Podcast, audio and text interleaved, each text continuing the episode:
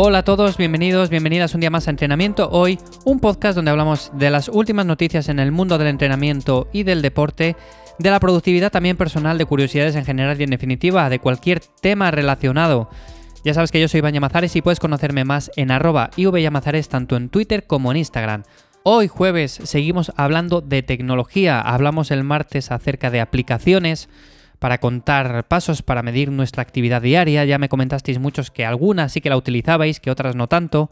En definitiva, bueno, hoy vamos a hablar, vamos a seguir hablando más bien de tecnología y en este sentido quería comentaros, eh, Sunto, seguramente muchos ya conozcáis esta marca, acaba de desvelar su nueva generación de relojes inteligentes. Me ha parecido bastante curioso bastantes cosas que han comentado acerca de ellos y quería dejarlas, bueno, comentarlas un poco por encima, hacer como una pequeña review, pero dando mi opinión al respecto sobre estos relojes y demás.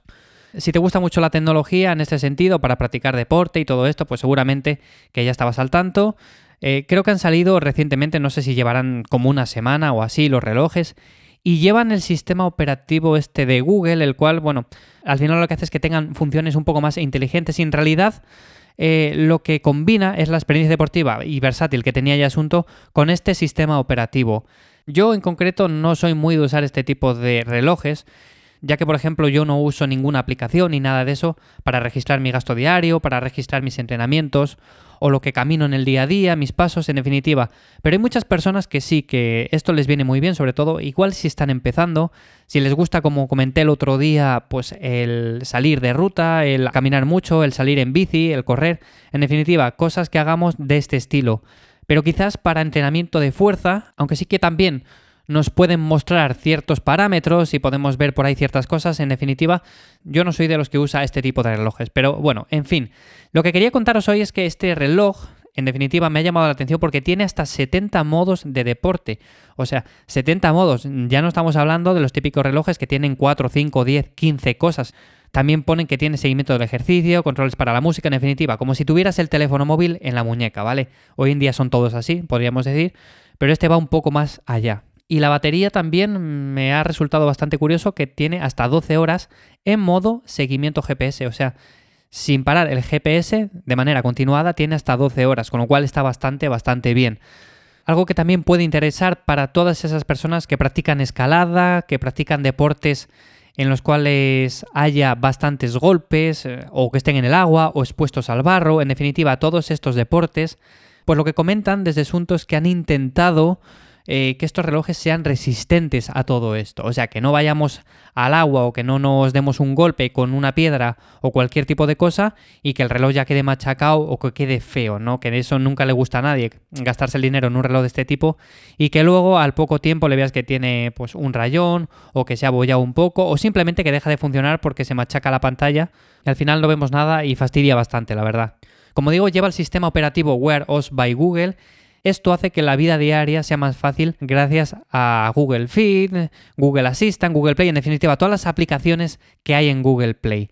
Con lo cual, como os digo, es un reloj que aparte de darte todos estos indicadores cuando estamos haciendo deporte, pues tiene un montón de aplicaciones que controlamos todo eso ahí. Y yo en este punto tengo también mi opinión. Yo creo que si estamos entrenando, tampoco es muy conveniente el tener demasiadas cosas al alcance. Por ejemplo, el teléfono móvil en sí ya es bastante distractor cuando estamos entrenando como para que encima tengamos un reloj que nos avise de si nos llega un mensaje, de si nos llega un email, de si hemos tenido un comentario en Instagram. En definitiva, todo este tipo de notificaciones que recibimos de manera continuada, que por cierto, si no las desactiváis, mi consejo desde aquí es que las desactivéis y veréis que es mucho más liberador que no estar todo el día con las notificaciones encendidas. Y en definitiva, a lo que voy, yo creo que todo este tipo de cosas al final está muy bien, pero si al final hacemos que ese reloj controle todo, por así decirlo, tenemos ahí el calendario, tenemos el email, tenemos los mensajes, tenemos todo absolutamente, no va a hacer más que enviarnos notificaciones de manera continuada y eso va a ser un distractor. Entonces, bajo mi punto de vista está muy bien todo esto, pero yo creo que en el entrenamiento quizás no sea una de las mejores opciones y sobre todo cuando queremos entrenar bien. Y algo que también me ha gustado mucho es que los mapas del exterior funcionan sin conexión. Entonces, está muy bien para eso, con lo que comentaba el otro día, salimos de ruta, salimos a caminar, nos gusta explorar nuevos caminos y al final nos va marcando por dónde vamos y cuál es el camino de vuelta, que es muy interesante para no perdernos y no echar tiempo luego para ver por dónde vinimos, qué es lo que hicimos, etcétera, etcétera. Entonces, echándole un vistazo así por encima del reloj, para los que estéis interesados, es más o menos de acero inoxidable, pesa unos 70 gramos, con lo cual no pesa mucho, está muy bien de peso.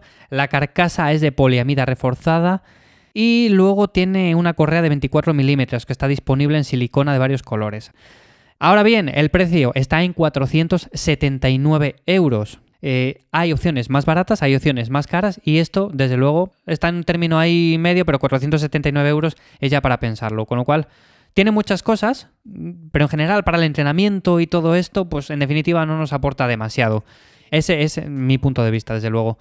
Sin más, eh, me despido hasta el próximo lunes.